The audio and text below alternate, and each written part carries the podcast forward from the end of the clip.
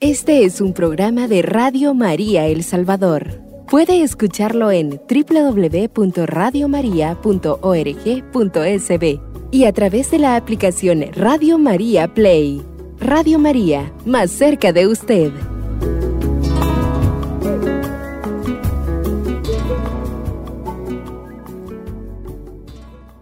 ¿Qué tal mis hermanos y hermanas? Espero que al sintonizar este programa cada uno de ustedes se encuentre bien y de lo contrario, pues que estén experimentando el consuelo, la fortaleza de Dios para llevar adelante todas sus situaciones.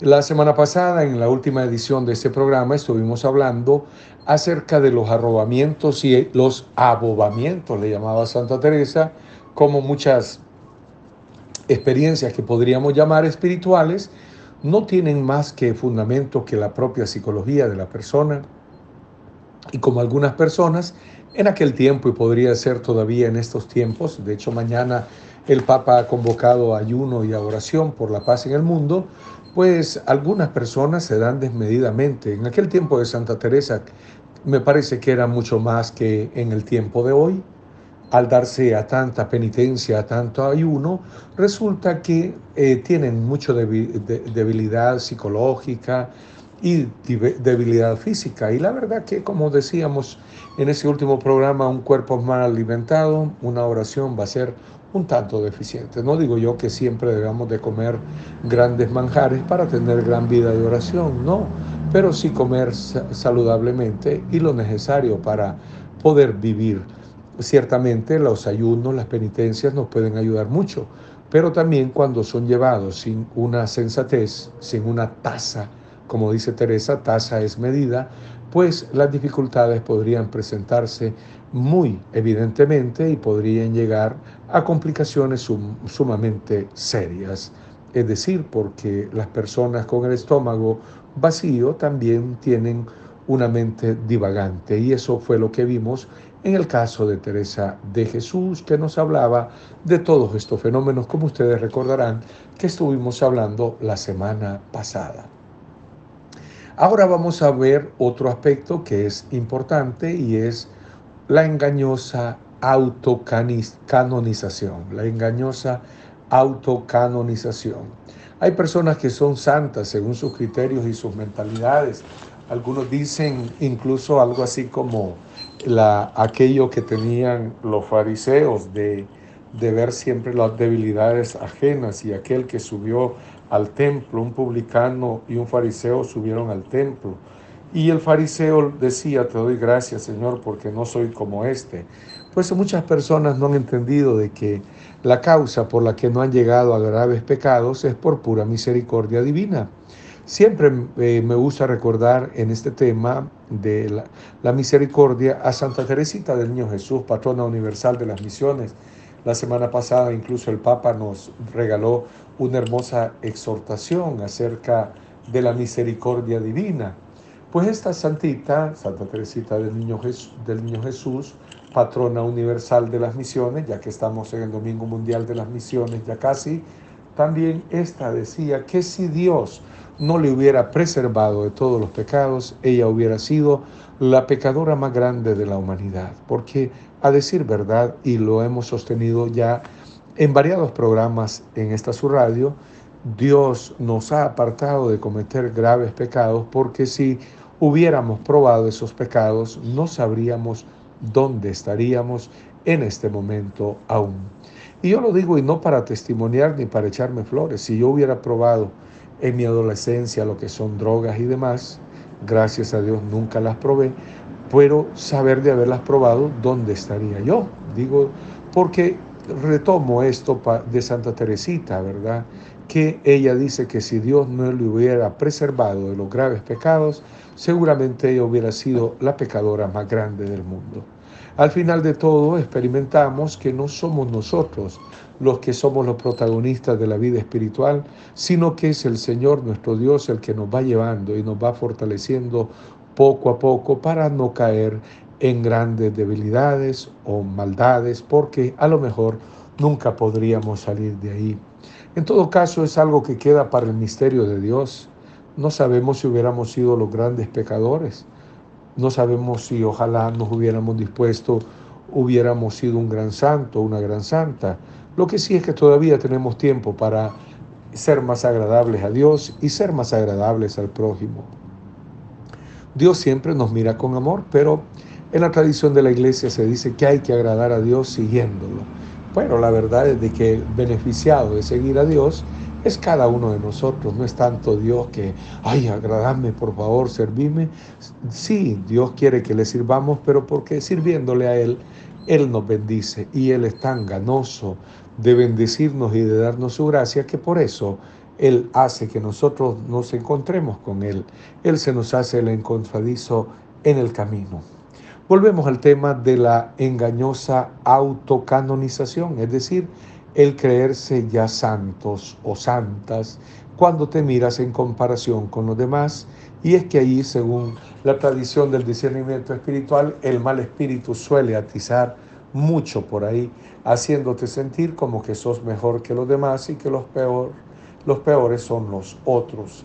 Cuando habría que reconocer, como les decía anteriormente, que nos hemos visto libres de todos aquellos pecados graves a lo mejor, porque Dios ha tenido misericordia de nosotros. Pero a decir verdad, dentro de nosotros está la materia prima para un gran santo o está la materia prima también para un gran pecador.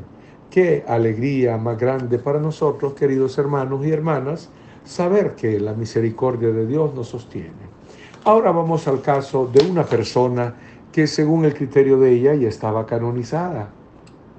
Es decir, se creía santa. Ustedes saben que en un proceso para declarar a alguien santo se necesitan milagros, testimonios y un montón de cosas. De hecho, hace cinco años, este sábado pasado, estuvimos celebrando que San Oscar Romero fue canonizado allá en Roma. Tuve la dicha de estar en su canonización, como de otros personajes que fueron canonizados. Bueno, personajes no santos que fueron canonizados.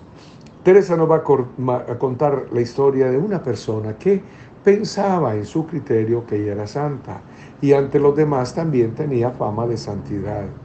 Dice Teresa, me acuerdo que en un lugar en donde estuve, a donde había un monasterio de los nuestros, conocí a una mujer, grandísima sierva de Dios, ha dicho de todo el pueblo, es decir, todo el pueblo decía, maravilla de esta persona que era una gran santa.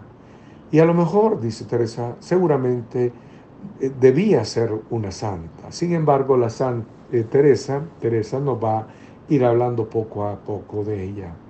Comulgaba cada día y no tenía confesor particular. En aquel tiempo de Teresa, y ojalá volvieran esos tiempos, pues cada persona tenía un confesor y a decir verdad no se comulgaba tan frecuentemente como nosotros lo hacemos.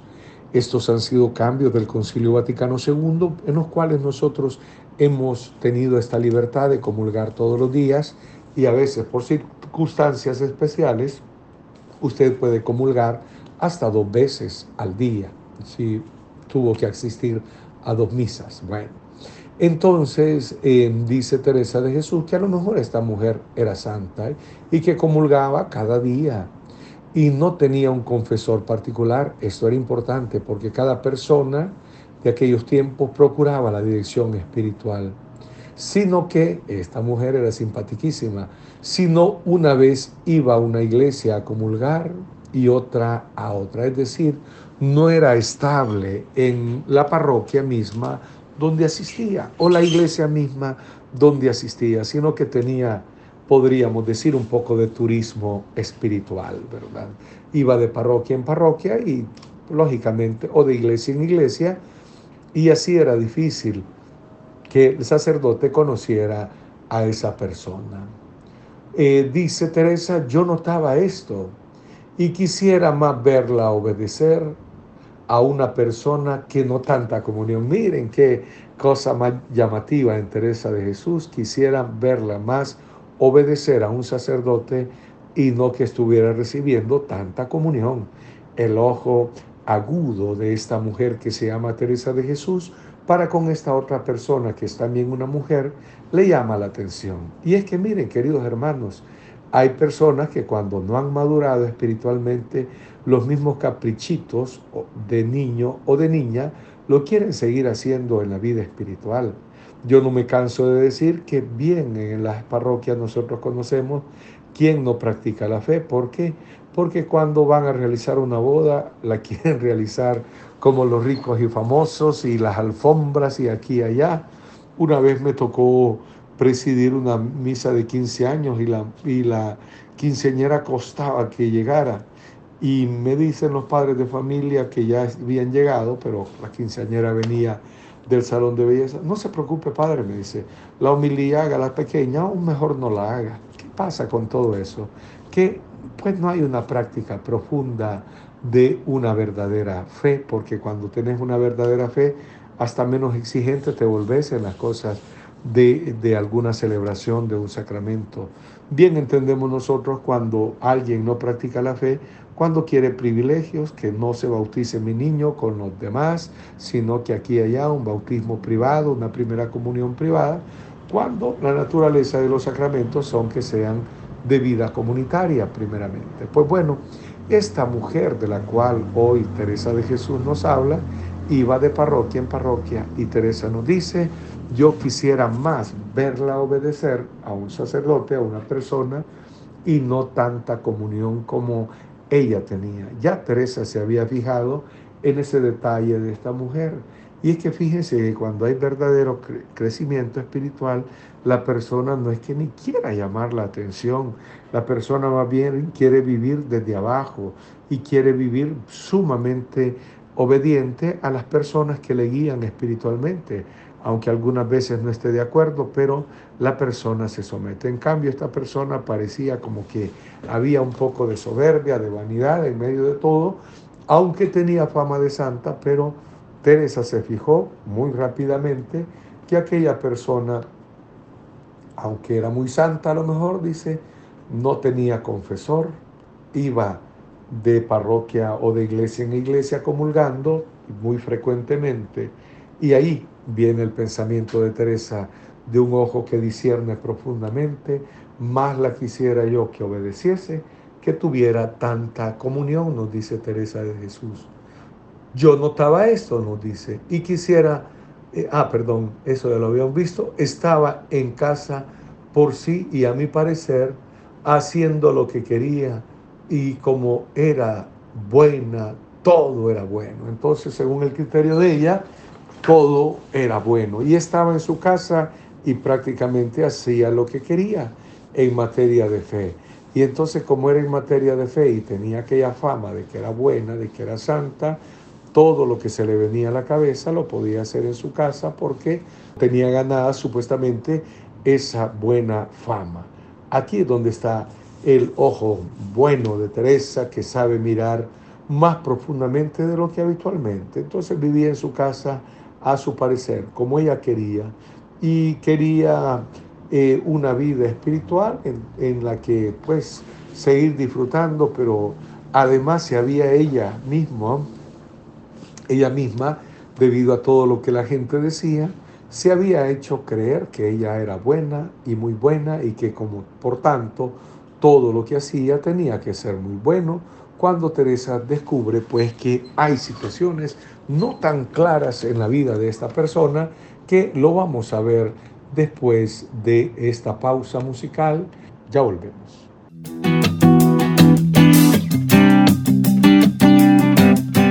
Radio María El Salvador, el podcast, cada vez más cerca de ti.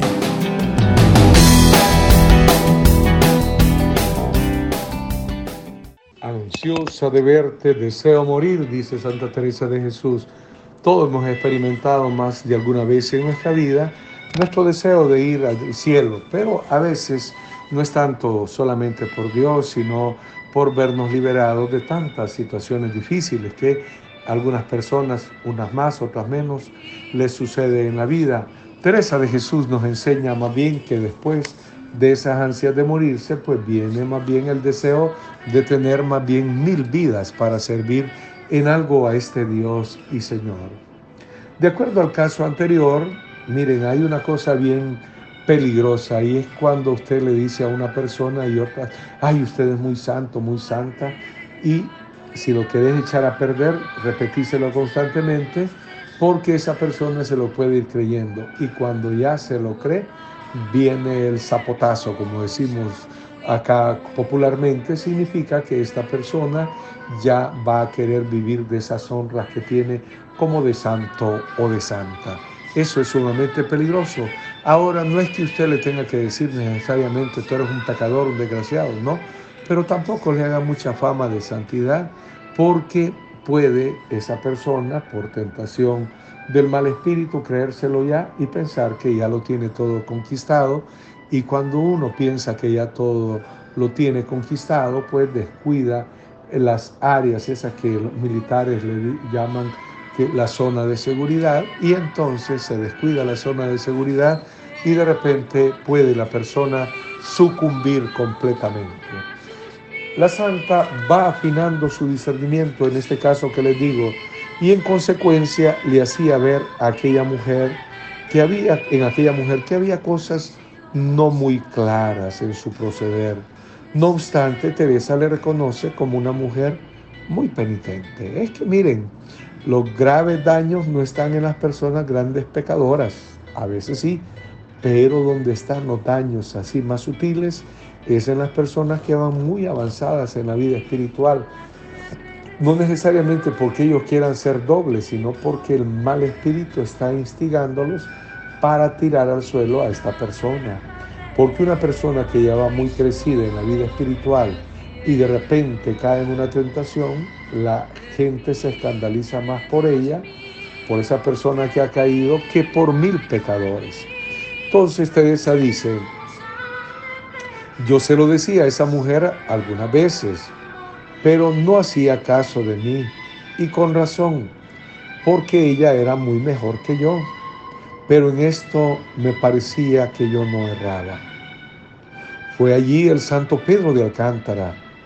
Yo procuré que le hablase y no quedé contenta de la relación que le dio, es decir, de lo que ella le contó, de lo que esta mujer le contó y en ello debía haber más, sino que somos tan miserables que nunca nos satisfacemos mucho, sino de los que van por nuestro camino. Porque yo creo había esta, esta servido más al Señor y hecho más penitencias en un año que yo en muchas. Entonces Teresa de Jesús le dice a esta mujer, mire, más debería de obedecer que andar comulgando por aquí y por allá y sin ningún confesor que le rija, que le determine. Pero aquella mujer, dice Santa Teresa, no le hacía caso a Teresa misma. ¿Por qué? Porque se consideraba, y Teresa lo dice con cierta ironía, que era mejor esta persona, pues, que comulgaba tanto Citón ni Son, que era mejor que Teresa. En eso, un momento, pues resulta que visitó por aquellos lugares San Pedro de Alcántara y Santa Teresa va a aprovechar a decirle a aquella mujer que se confesase con San Pedro de Alcántara. La mujer lo hizo, pero a criterio de Teresa de Jesús no fue del todo sincera. Eso quiere decir Teresa de Jesús cuando manifiesta que no quedó ella muy contenta de la relación que hizo o de lo que le contó a San Pedro de Alcántara. Y pareciera que no le gustó mucho a aquella mujer la confesión con Pedro de Alcántara, eh, que es un santo que por cierto se celebra hoy mismo, 19 de octubre, y quieren muchas veces estas personas solamente aquellos que van por el camino de ellos, es decir, que no te contradiga en nada de lo que tú deseas, de lo que tú quieres y de lo que tú pretendes. Esto sin duda alguna es una verdadera soberbia espiritual. Que conste que nosotros nos podríamos confesar con personas santas. A lo mejor el confesor suyo, a lo mejor conoce sacerdotes que van por ese camino de santidad. Pero eso no implica mucho para usted si usted no quiere vivir la vida cristiana. A nosotros no podría venir a pedir, predicar el Papa o podría venir la persona más santa que haya en este mundo. Pero si nosotros no nos disponemos a querer vivir la vida cristiana, no hay por dónde pueda entrar este espíritu. La santa no quedó contenta de lo que esta persona dijo, pero dice la santa, en muchas cosas la verdad, ella era mejor que yo porque en un año había hecho todas las penitencias, dice que yo en muchos años no había logrado hacer. La santa nos la maltrata porque la mire con estas deficiencias, sino que la santa se va a preocupar. ¿Por qué? Porque esta mujer viva bien la vida cristiana y por otro lado, Teresa en algunas cosas se excusa porque dice, a lo mejor esta persona es mejor que yo y Teresa no está ahí como queriendo competir de santa a santa, ¿no? Teresa se repliega, aunque no deja de tener algunas ironías, lo que eh, manifiestamente expresa Teresa de esta mujer. La imperfección de aquella supuesta santa, ya intuida por Teresa, saltó en el momento más inesperado. Le vino a aquella mujer el mal de muerte, como se decía en, aquel, en aquellos tiempos. Y dice Teresa, le vino el mal de muerte, que a esto voy. Ella tuvo diligencia para procurar le dijesen misa en su casa todos los días y le diesen el Santísimo Sacramento. Miren qué cosa, un poco de capricho también. Esta persona, como está enferma y tenía fama de santa, quería vivir de los réditos, es decir, de las ganancias que daba aquello. Hizo todo lo posible para que en su misma casa le diesen misa cada día y le diesen el Santísimo Sacramento. Como la enfermedad duró, el sacerdote, el clérigo, harto o muy siervo de Dios, que le decía la misa muchas veces, le pareció que ya no aguantaba que en su casa se comulgase cada día, es decir, que esta mujer había que ir todos los días a la casa, celebrar la misa y todos los días comulgar. En aquel tiempo no se miraba muy bien que las personas comulgaran todos los días, de hecho todavía se recuerda aquel adagio de o que nos lo decía la religión, la doctrina católica, comulgar por lo menos tantas veces al año y especialmente en Pascua Florida. Y no era muy bien visto que las personas comulgaran todos los días. Y este sacerdote llega a un momento en que se cansa porque la enfermedad de aquella mujer duró bastante tiempo, pero se esperaba que pues no que se muriese, sino que pues fuera poco el tiempo que se iba a celebrar la misa en aquella casa, bueno, de alguna manera, por lo que quería, era que la persona se recuperara y en todo caso no se pensaba que iba a haber una gravedad.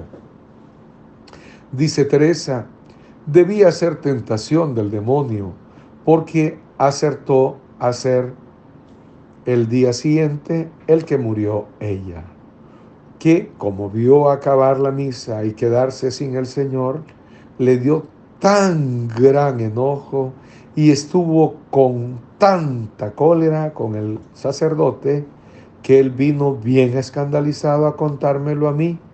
Yo sentí mucho porque aún no sé si se reconcilió que me parece murió luego. Bueno, ¿qué fue lo que pasó? Esta persona ya se tenía ella por autocanonizada. Le están celebrando la misa todos los días en su casa debido a su gravedad.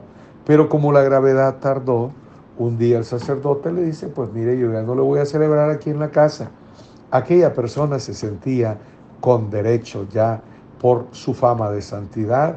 Igualmente a veces sucede que aún cristianos que debido a la fama que tienen o a que tienen mucho trabajo pastoral quieren utilizar sus influencias siempre y no vivir la vida cristiana con la sencillez que debe caracterizar la vida cristiana. Pues cuando el sacerdote le dice a esta mujer, mire, yo ya no le voy a celebrar la misa, y entonces terminó la misa aquel día cuando lo dijo, y aquella mujer, porque el sacerdote ya no le iba a celebrar misa en la casa, le vino tan gran cólera, es decir, tan gran enojo, que saber qué barbaridades le habrá dicho aquel padre, porque el padre después va a hablar con Teresa y dice Teresa que estaba el sacerdote muy escandalizado, porque todo el mundo la tenía por santa, a lo mejor hasta él mismo, por eso le estaba celebrando misa en su casa, pero cuando se le quita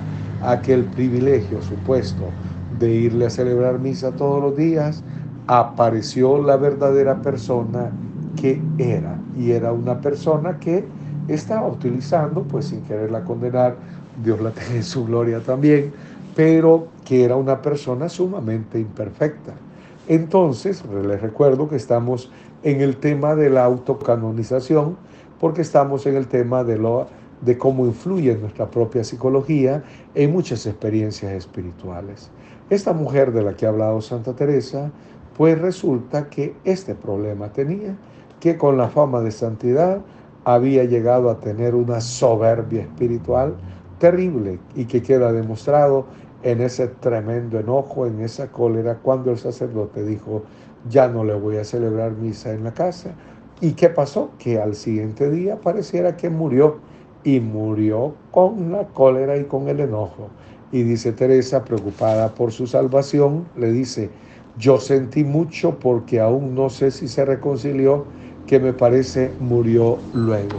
Ahí está un problemita pues de autocanonización. Miren, esta persona jamás se pensó que iba a actuar de aquella manera, porque el sacerdote le dijo, ya no te le voy a celebrar misa en la casa, le dio esa cólera y quién sabe si de esa misma cólera, por decirlo así como la gente habla acá, saber si de esa cólera incluso le vino la buena muerte o la muerte como se le conoce comúnmente.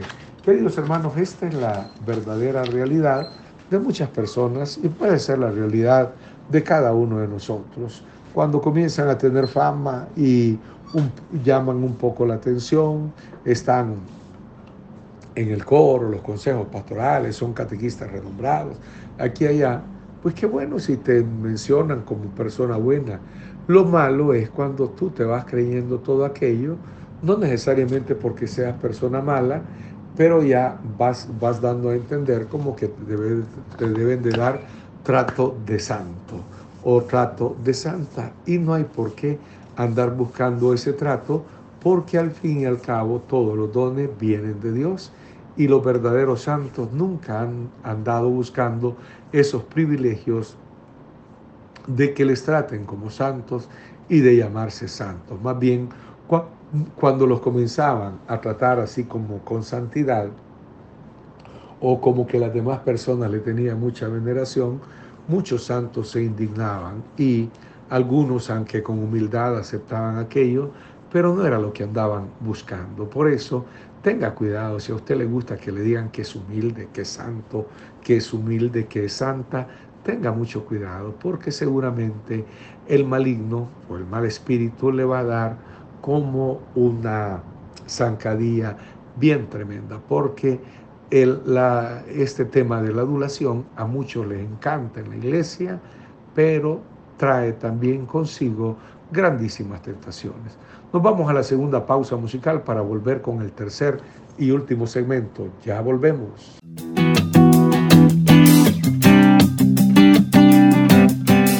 Radio María El Salvador, el podcast cada vez más cerca de ti.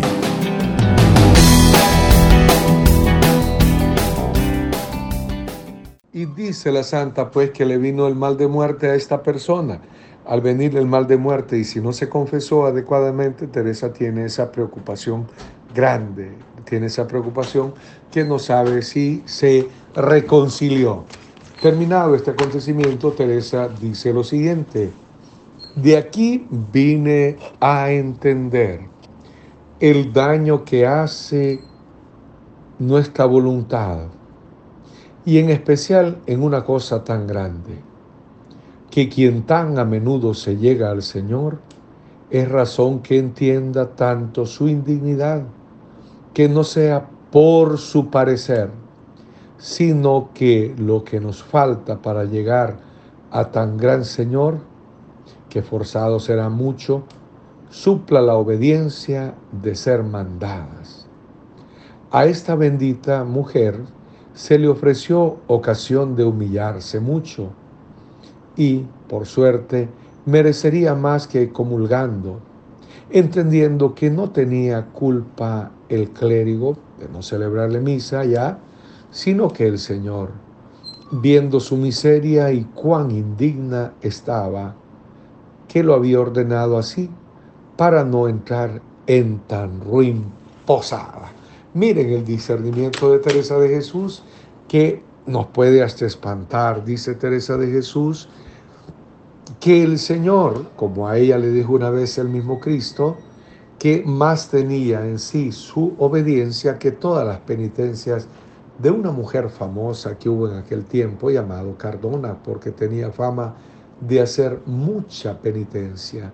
Santa Teresa toma en serio todo aquello que Dios le dice y se da cuenta cómo cada uno de nosotros también puede entender que le hace más bien a nuestro propio ser la, eh, la penitencia de la obediencia que muchas otras penitencias que se, se puede inventar uno mismo, ¿verdad? Así que la obediencia es pieza trascendental de esta dimensión del crecimiento espiritual, pero también es una, fiesta, una pieza, perdón, una pieza trascendental para toda nuestra vida humana, no solo para lo espiritual, sino para lo humano. De hecho, la humildad es una característica que se ve requete bien en los cristianos, pero se mira requete bien también en cualquier momento, en una empresa, en una fábrica, que las personas sean, no significa porque sean pobres, sean humildes, porque hay pobres muy soberbios y hay ricos muy humildes. La humildad es distinta al tener o al no tener. La humildad es una característica de la persona y la virtud por excelencia de todas las demás virtudes. Entonces Teresa dice que esta persona hubiera ganado más con abajarse y saber reconocer que a lo mejor Dios no me lo está permitiendo ya porque yo soy una persona débil y pecadora y que el Señor a lo mejor no quiere venir a esta ruin posada. Pero no, aquella persona, dice Teresa de Jesús, a esta bendita mujer se le ofreció ocasión de humillarse mucho y por ahí hubieras eh, merecido más que comulgando, entendiendo pues que no era el sacerdote el que tenía la culpa de que ya no quisiera celebrar misa allí, es decir, sino que el mismo Señor le había esperado viendo la miseria de aquella mujer, dice Teresa de Jesús, y que era indigna y todo lo demás, y la mujer hubiera entendido, dice Teresa, que no quería el Señor ser recibido en esa mala posada de su alma. O sea, no es que ahora la persona se tiene que denigrar a sí misma, sino que en estos niveles de vida espiritual que está Teresa sabe reconocer que muchas veces estas cuestiones eh, eh, hay personas que son declaradas como santas, pareciera, pero en sí son personas que tienen una gran soberbia espiritual y quieren andar haciendo su voluntad. Les recuerdo que anteriormente les decía que, o nos contaba Teresa, que esta mujer hacía en su casa lo que le venía en gana. A veces hay personas que critican y critican también al sacerdote. Y yo no quiero convertir en este programa, este programa en una defensa o apología, porque también se lo merecen nuestros sacerdotes la defensa, pero a lo que voy es de que en muchas ocasiones atacan al párroco o no quieren al párroco porque el párroco dice las cosas bien claritas y pone los puntos sumamente eh, delante de todos y esto a muchos no les gusta porque muchos quieren todavía la mentalidad de privilegios o que el padre solo sea amigo mío y todo lo demás. Entonces pasan por ahí y cuando alguien no cae en ese jueguito de las adulaciones o en algunas ocasiones suele suceder que la familia tal al nuevo párroco lo regaló esto y lo otro, pero todo es para traer la benevolencia de él hacia ellos y tener a un sacerdote pues de las manos atadas porque le regalan cositas, le invitan a lugares muy caros y entonces aquel sacerdote cuando le pide un favor esta familia pues ya tiene las manos atadas. ¿Cómo les va a decir que no? Por eso Teresa nos habla de que el camino pues de la humildad es por donde debemos de ir y que aquella mujer hacía muy mal estar exigiendo misa en su casa, cuando más bien aquella condición de enferma le hubiera llevado a crecer más en la humildad. Finalizando el análisis sobre aquella mujer, concluye Teresa con un punto de discernimiento de mucha trascendencia. Dice Teresa, créanme que amor de Dios, no digo que lo es, sino a nuestro parecer, que menea las pasiones de suerte que para alguna ofensa suya o en alterar la paz del alma enamorada, de manera que no entienda razón. Es claro que no nos buscamos a nosotros. Entonces, créanme que amor de Dios, dice Teresa, eh, de Jesús, o al menos de ese amor que creemos nosotros tener a Dios, menea las pasiones, no es un amor auténtico, sino que menea las pasiones eh, de, tal manera que salga alguna ofensa para el mismo Dios o altera la paz del alma enamorada de manera que no entienda ninguna otra razón sino la que él o ella dice. En el fondo aquella mujer vivía autoengañada pues aunque tenía fama de santa, a la hora de demostrar su virtud se vio la imperfección grande que llevaba. Miren qué cosas. Tenía fama de santa, pero en un momentito, y sobre todo en ese momento trascendental de la muerte, pues se vio verdaderamente quién era ella. Por eso estos movimientos interiores deben de llevar a una persona a crecer profundamente en humildad. Y esto es lo que más nos debemos nosotros de preocupar.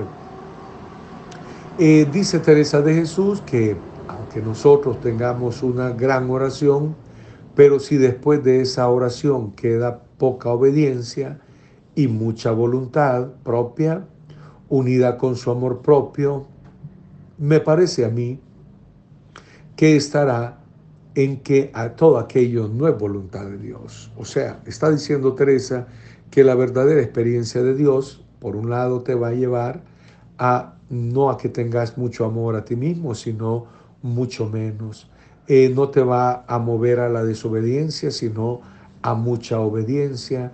Y si en todo esto se mira que no hay obediencia, que no hay tampoco ninguna otra cosa que no sea buscar a Dios, que no sea algo de obediencia, pues resulta que todo aquello, por muy santo que se tengan las personas, no viene aquello de Dios. Teresa dice también que em, en el fenómeno espiritual que ahora analizamos de la mano de Teresa, em, pues también ella conoció a otra persona con características similares. Dice Teresa, ella era amiga de comulgar muy a menudo mucho, es decir, mucho, y jamás decía mal de nadie, y tenía ternura en la oración, y buscaba la soledad, porque estaba en su casa por sí, es decir, sin nadie más, tan blanda de condición que ninguna cosa que se le decía le hacía tener ira, que era mucha perfección, ni decir mala palabra. Nunca se había casado, ni era ya de edad para casarse, y había pasado muchas contradicciones con esta paz. Y como veía esto, parecíanme efectos de muy aventajada alma y de gran oración. Y la apreciaba yo mucho a los principios porque no le veía ofensa de Dios y entendía, guardaba muy bien toda su vida. Sin embargo, esta hermana, esta persona, va a dar un revés, porque como dicen por ahí comúnmente, de las aguas mansas líbrame Señor, porque de las caudalosas me libro yo. A veces en la vida cristiana lo que provoca más daño y más escándalo son aquellos que con apariencia de buenos, con cara de ángeles, pero podridos en el interior. Si observamos esta descripción anterior que nos ha dicho Teresa, podríamos decir que está muy aventajada esa persona en santidad sin embargo, vemos qué sucede cuando Teresa la conoce mejor. Tratada, es decir, cuando habló con ella, comencé a entender de ella que todo estaba pacífico si no tocaba a interés. Mas llegado aquí, no iba tan delgada la conciencia, sino bien gruesa. Entended, hijas, que en sufrir todas las cosas que le decían de esta suerte tenía un punto de honra, que por su culpa no perdiera un tanto un puntico de su honra o estima, tan embebida en esa miseria que tenía, tan amiga de saber y entender lo uno y lo otro, que yo me espantaba cómo aquella persona podía estar una hora sola y bien amiga de su regalo. ¿Qué es lo que ha sucedido en sí? Que aquella persona estaba quieta mientras no le llevaban la contraria. Mientras no le llevaban la contraria, todo era paz, todo era amor. Pero cuando ya alguien se atrevía a contradecirle en algo o a corregir algo de lo que había dicho, estaba una ira, una vanidad y hasta pareciera que la persona utilizaba ciertos sarcasmos según lo que se trasluce por lo que dice Teresa de Jesús. Eras tan amiga de saber y entender todas las cosas, pero cuando alguien no estaba de acuerdo con lo que ella pensaba, pues ahí se armaba, como dicen comúnmente, aquella de San Quintín, es decir, de un, de un problema serio ahí, como en las cárceles se hacían o se hacen los botines, es decir, una lucha de presos contra, contra los mismos presos. Es una situación difícil. Entonces, todo lo podría sufrir, pero no aquello que fuera contradecir su propia honra, es decir, que no tener la razón, porque en todo esta persona quería tener razón. Y mire que la fama de santidad la tenía, y hasta Teresa en algún primer momento entendió que esta mujer era muy santa. Pero ¿qué fue lo que pasó?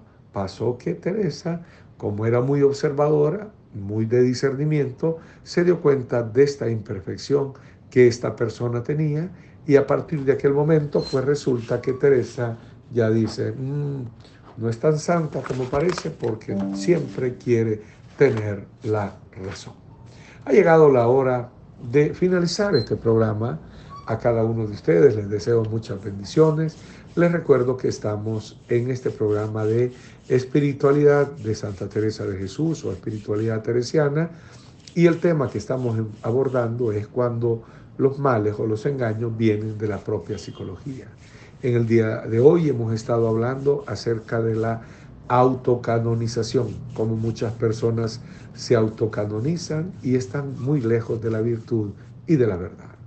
Que le bendiga el Dios Todopoderoso, que es Padre, Hijo y Espíritu Santo. Este es un programa de Radio María El Salvador. Puede escucharlo en www.radiomaria.org.sb y a través de la aplicación Radio María Play. Radio María, más cerca de usted.